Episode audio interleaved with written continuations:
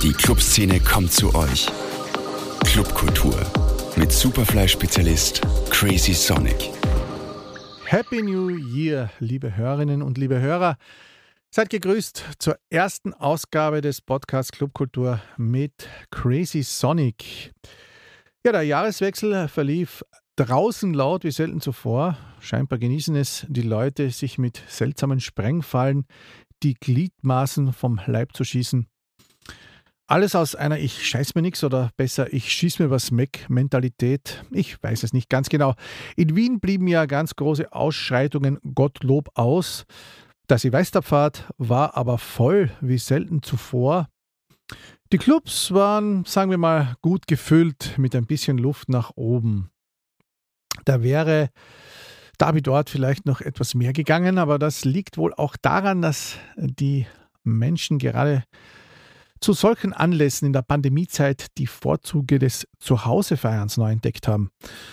In meiner Hut im zweiten Bezirk gab es gefühlt in jeder zweiten Wohnung eine Riesenfete die ganze Nacht. Kommt billiger und auch musikalisch kann man es sich so gestalten, wie man es selber gerne möchte. Ja, schon lange ist ja der Silvester ein ziemlich random Tag geworden. Alles teuer, alle pseudolustig und musikalisch keine Zuckerl mehr dabei. Dazu meist viele DJs kurze Sets spielen und die Veranstalter zumeist auf Nummer sicher gehen. Da gab es auch zuletzt einiges zu lesen im Netz. Schmunzeln musste ich über einen Post, in dem ob der 0815 Lieblos Bookings der Silvester als Bauernsilvester tituliert wurde. Den gibt es nämlich auch. Vorsicht. Äh, und zwar in den ländlichen Gegenden ist das der 30.12. mit einschlägigen Veranstaltungen. Gemeint hatte der Poster aber natürlich nicht die Pharma an sich, sondern vielmehr die Kuratierung am letzten Tag des Jahres. Doch das war schon in den Jahren vor Corona so. Denn der Jahreswechsel gilt zumeist als Cash-Cow und teure internationale Bookings an einem Tag, in dem man sich kein Hotel mehr leisten kann und keinen Tisch mehr bekommt in einem Restaurant. Das tut sich keiner mehr an. Apropos Hotels.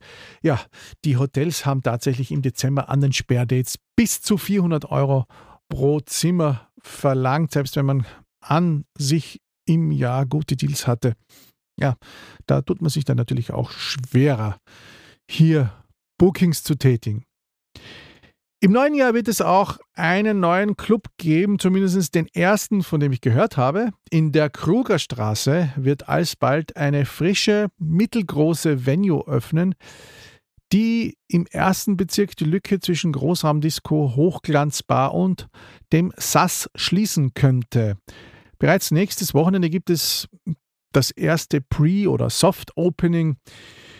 Insider kennen die Location sicher schon von diversen Parallel-Afterpartys. Spannend, wir bleiben dran. Ja, und am 28. Jänner gibt es den ersten Saisonhöhepunkt namens Rebellion Rave in der Wiener Markshalle. Das Line-up schmücken Techno-Stars wie I Hate Models, Lily Palmer und ja, und Nina Kravitz. Der russische Techno-Export und DJ des Jahres 2017 war im letzten Jahr im Zuge des Ukraine-Kriegs ein bisschen ins schiefe Licht geraten. Fotomontagen mit Wladimir Putin, verwaschene Erklärungen zum Krieg, indem sie postulierte, sie kenne sich mit Politik nicht aus und dazu jede Menge Cancellations von Festivals und ziemlich viele Vorwürfe ihrer ukrainischen Kolleginnen, allen voran Nastja, brachten sie ins Gerede, inklusive Verlust ihres Stammvertriebs Clone. Ich habe ein bisschen recherchiert. Im Mai, Juni gab es relativ viele Zeitungsberichte oder Internetartikel darüber. Seither wurde es allerdings wieder relativ ruhig. Sie äußerte sich nicht mehr dazu. Fragen zum Überfall Putins auf die Ukraine will sie erst gar nicht gestellt wissen. Ja, inzwischen haben auch viele Support-DJs dieser Veranstaltung in Wien Markierungen auf Social Media und Fragen und Anführungszeichen einer bekannten Bookerin eines bekannten Szeneclubs, Bookerin ukrainischer Abstammung, dazu bekommen. Man solle das Event und Nina Krebitz boykottieren? Nun, das ist ein sehr heikles Thema. Ich bin und war persönlich nie ein großer Fan der Cancel Culture, denn hier passiert zu viel aus dem Bauch heraus. Siehe auch der fallende Trepko. Und eigentlich löst die Cancel Culture selten das Problem an der Wurzel. Empörung ist ohnehin der größte Feind in der Kulturszene, egal welches Genre wir hier ansprechen, denn Empörung zerstört die Kultur an sich. Doch wie tickt Nina Kravitz? Dazu veröffentlichte auch der Spiegel im Mai 2022 einen interessanten Artikel, den ihr auch im Text und in den Shownotes nachlesen könnt. In kurzen Worten zusammengefasst steht da, dass es vielen in der Elektronikszene und auch äh, den Bookern der Festivals zu wenig war, wie verwaschen Nina Kravitz auf den Krieg reagiert hat. Und dass ihre Statements im Gegensatz zu ihren früheren, und da hat ja Dave Clark auch ein Posting auf ihrer Page gemacht, das sie dann gelöscht hat, indem er geschrieben hat, sie sei sehr wohl sehr politisch gewesen, dass diese Postings eben danach so apolitisch ausfallen und dass sie einfach so weitermachen wolle wie bisher mit Champagner und Jet Set, aber möglichst ohne anzustreifen. Auch wurden alte Äußerungen Krewitz aus dem Netz hervorgekramt, die sie dann in die Nähe Putins rücken möchten, obwohl natürlich lange vor dem Krieg geschehen, inklusive sie neben einem Papp Putin. Ja, viel Lärm um Doppelmoral also und um toxische Ignoranz.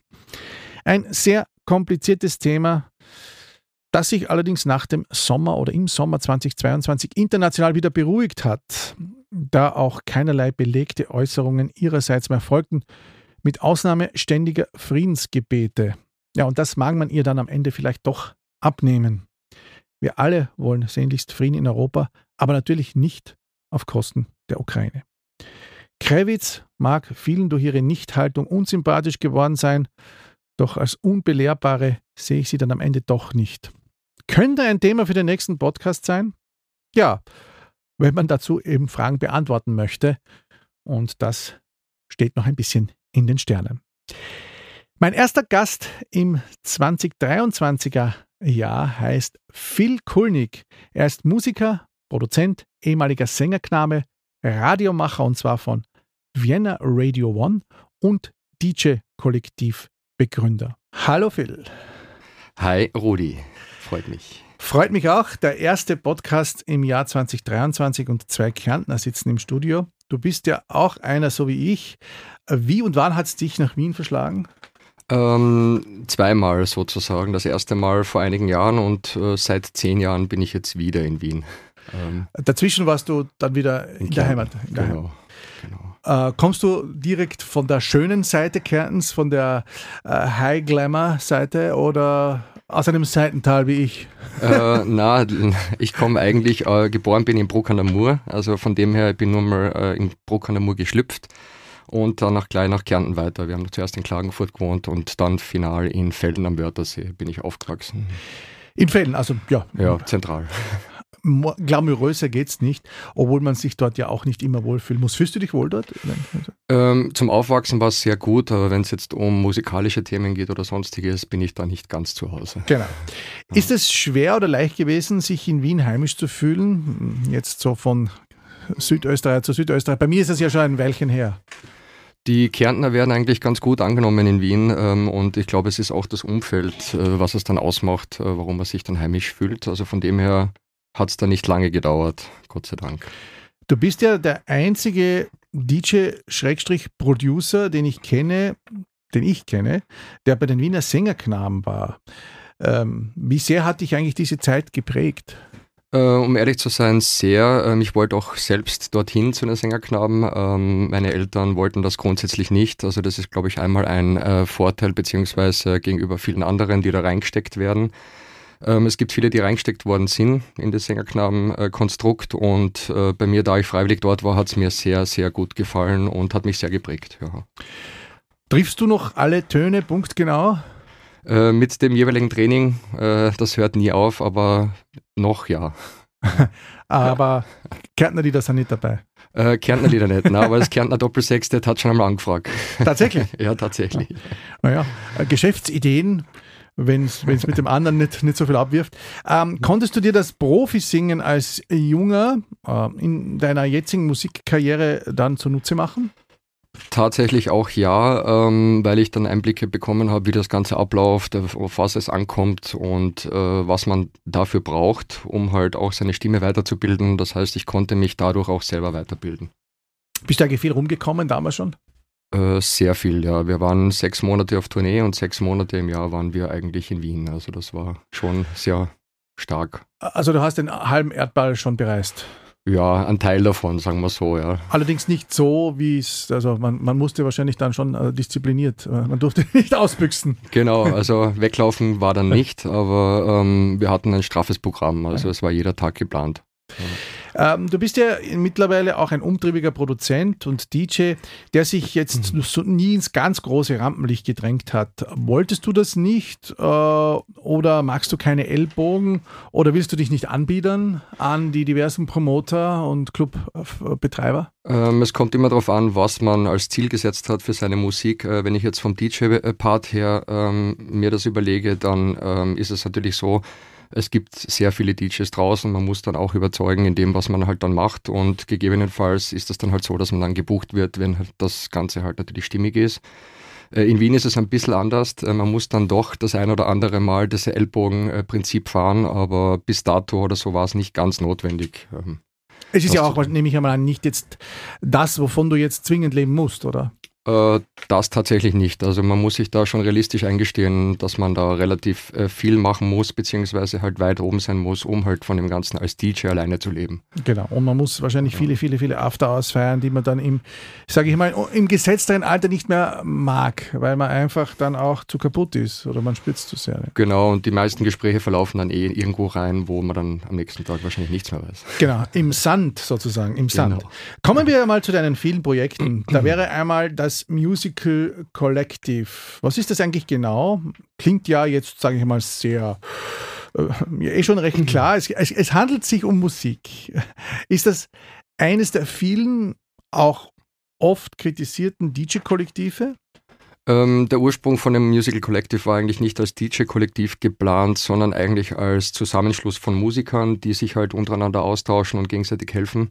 Das war der Ursprungsgedanke. Es hat sich dann natürlich ein bisschen mehr in die elektronische Musik ver verlegt, weil das natürlich der ausschlaggebende Grund war, ähm, auch mit dem Auflegen. Aber es soll eigentlich eine Plattform sein, wo Musikern Musikern äh, weiterhelfen. Ähm, Gibt es da eigentlich auch so Produktionstreffen? Ähm, Habt ihr ein Studio gemeinsames, wo ihr euch trefft oder arbeitet da jeder für sich und gibt dann irgendwo seinen, äh, seine Endprodukte ab?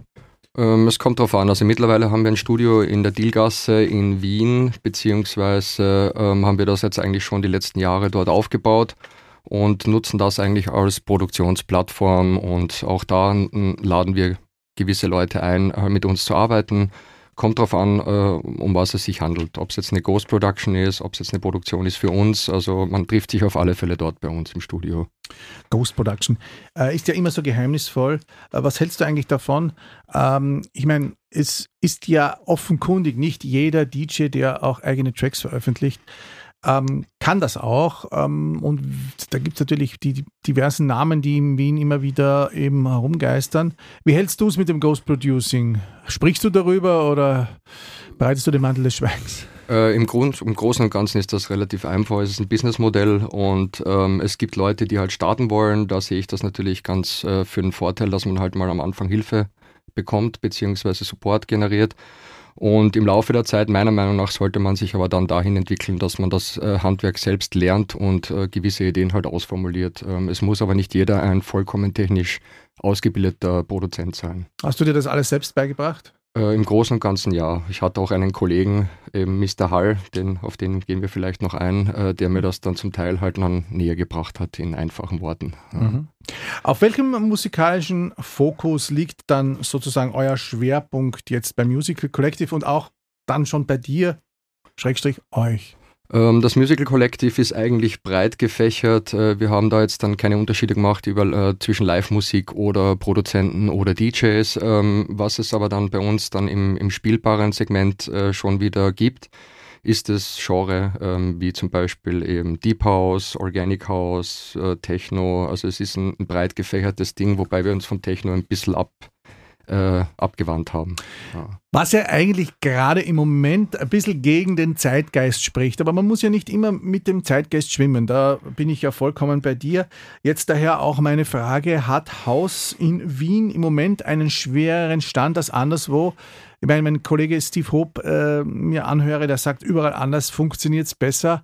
Ist das so oder gibt es da einfach diese klassischen Sinus-Cosinus-Wellen, in denen halt Stile mal beliebter, mal weniger angesagt sind? Ähm, soweit ich weiß, ist ja Wien eigentlich für Techno ja grundsätzlich schon auch in den 90ern sehr bekannt gewesen und äh, ja, es ist halt jetzt äh, Techno zum Mainstream geworden und dadurch ist es auch vermehrt halt überall zu finden. Ähm, nichtsdestotrotz gibt es noch die Leute, die auch Haus hören oder Organic House oder sonstiges. Also es ist halt nur nicht in den Clubs sozusagen ähm, breit aufgestellt.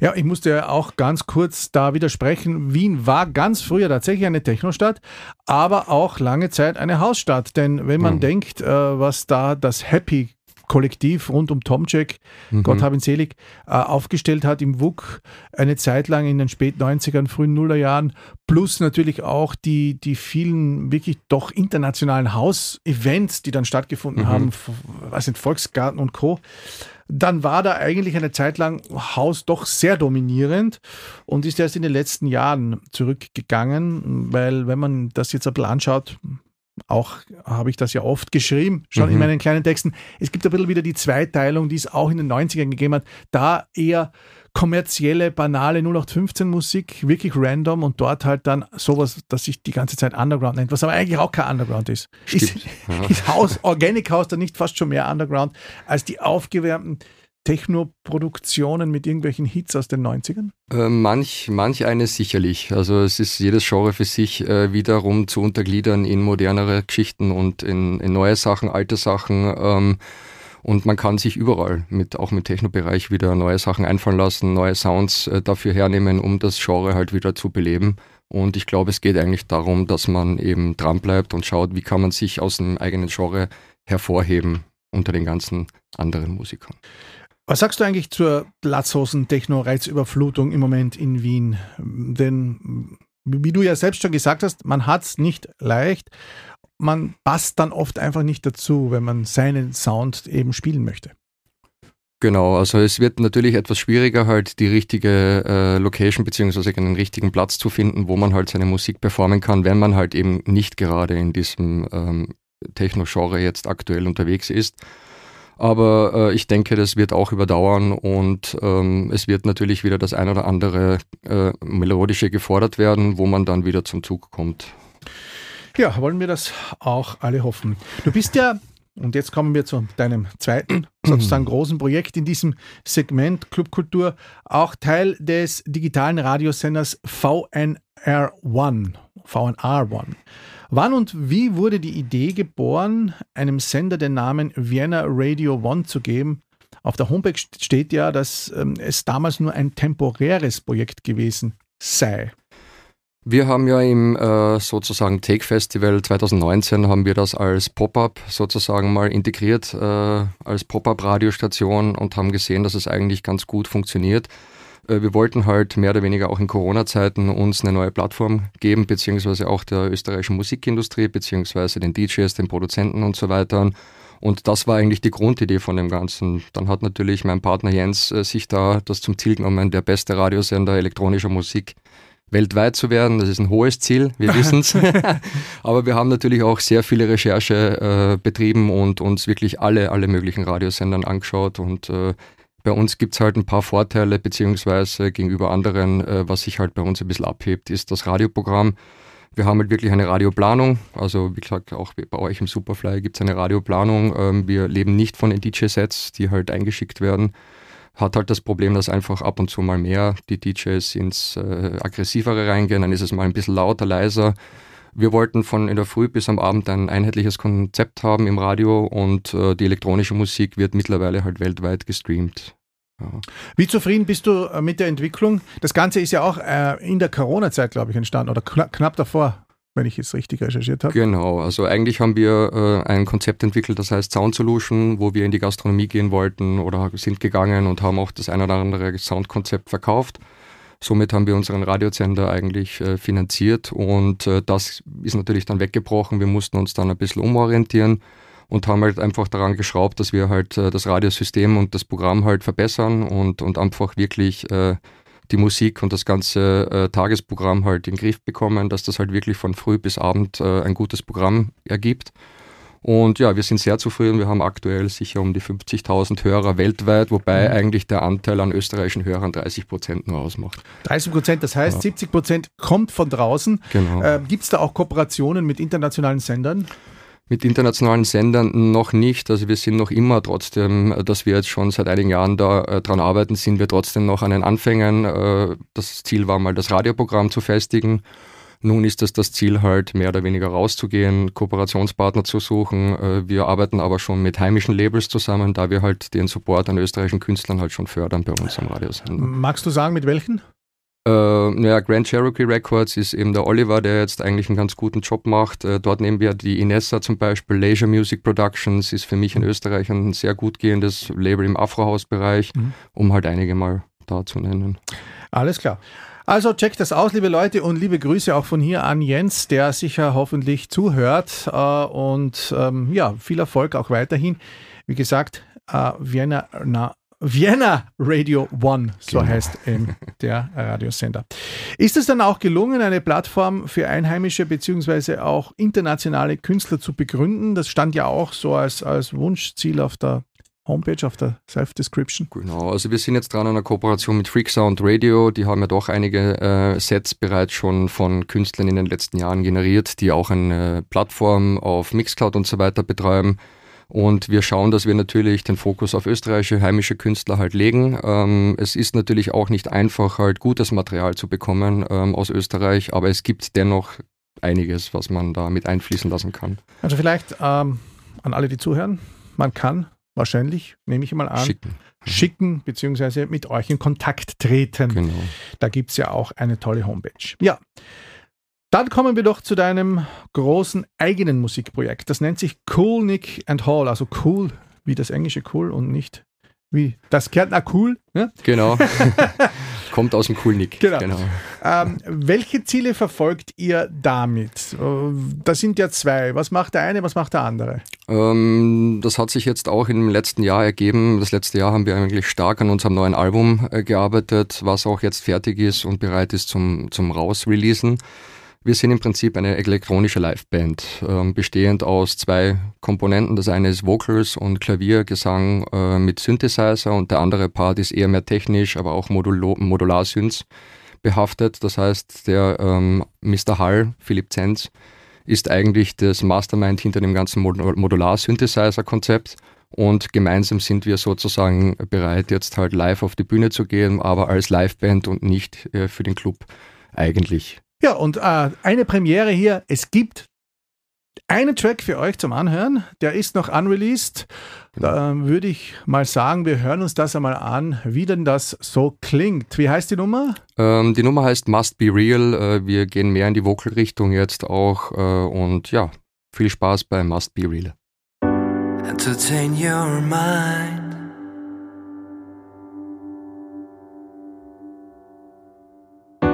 It's a ready design.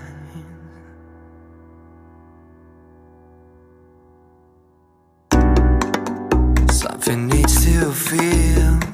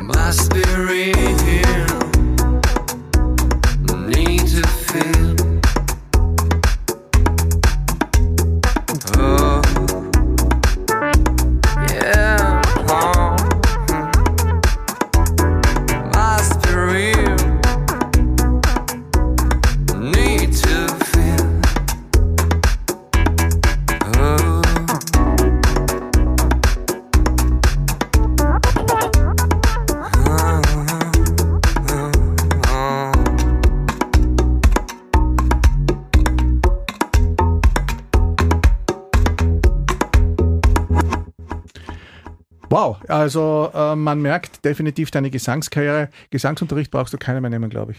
Man lernt leider nie aus.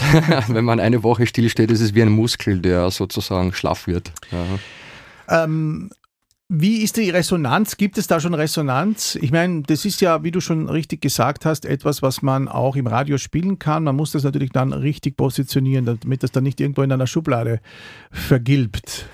Genau, also das eine Problem beziehungsweise ein Thema ist natürlich, dass eben das ein gewagtes Projekt ist, äh, dadurch, dass modulare Synthesizer drinnen sind und sehr viele neue Sounds äh, kombiniert mit Vocals, ist das nicht jedem geläufig und es passt nicht in eine typische Schublade ähm, des Genre zum Beispiel, aber ähm, wir sind relativ qualitativ hochwertig äh, angesiedelt, das heißt, die Qualität der Musik ist, ist relativ hoch und ähm, ja, also wir haben auf alle Fälle schon einige Airplays in Frankreich und in Lettland und in Griechenland und äh, hoffen, dass das über die Radiopromotion halt noch weitergeht.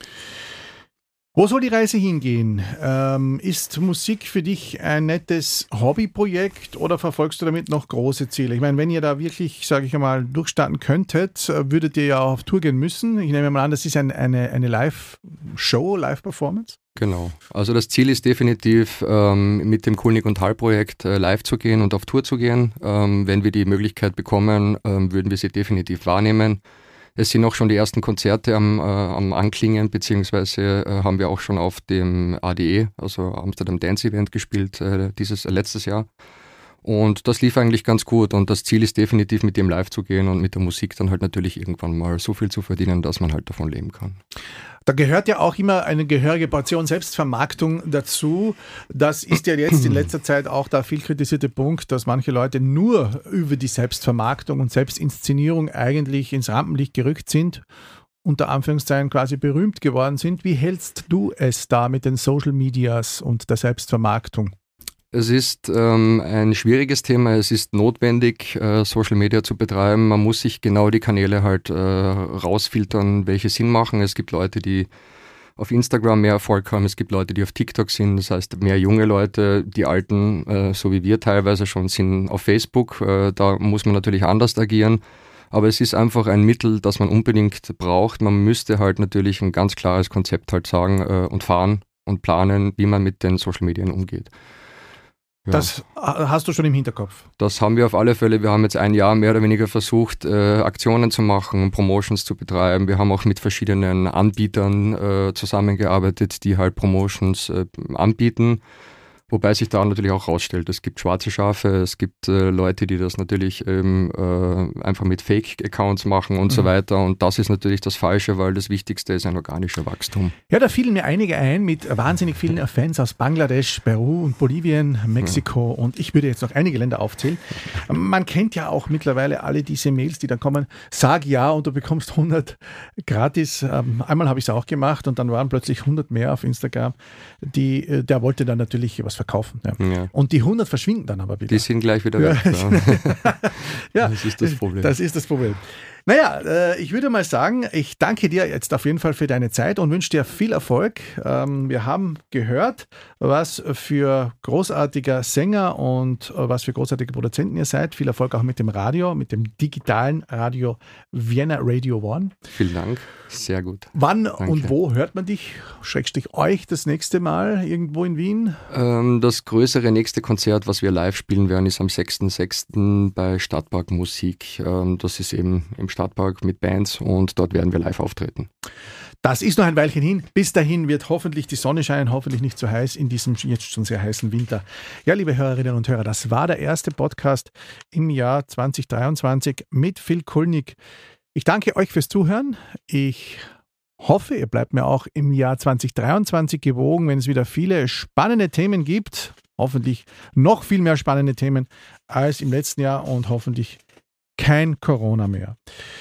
Ihr hört die Podcasts alle nach auf allen Plattformen, wo es die Podcasts gibt. Ansonsten bleibt mir noch euch eine schöne Zeit zu wünschen. Clubkultur mit Crazy Sonic. Zum Nachhören als Podcast auf superfly.fm.